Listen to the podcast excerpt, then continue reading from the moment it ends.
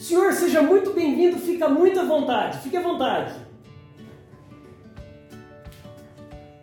Uhum, fica à vontade. Deixa eu entender. Você aí está trabalhando numa loja de roupa masculina, de roupa feminina, de calçado esportivo e você fala para seu cliente: fique à vontade.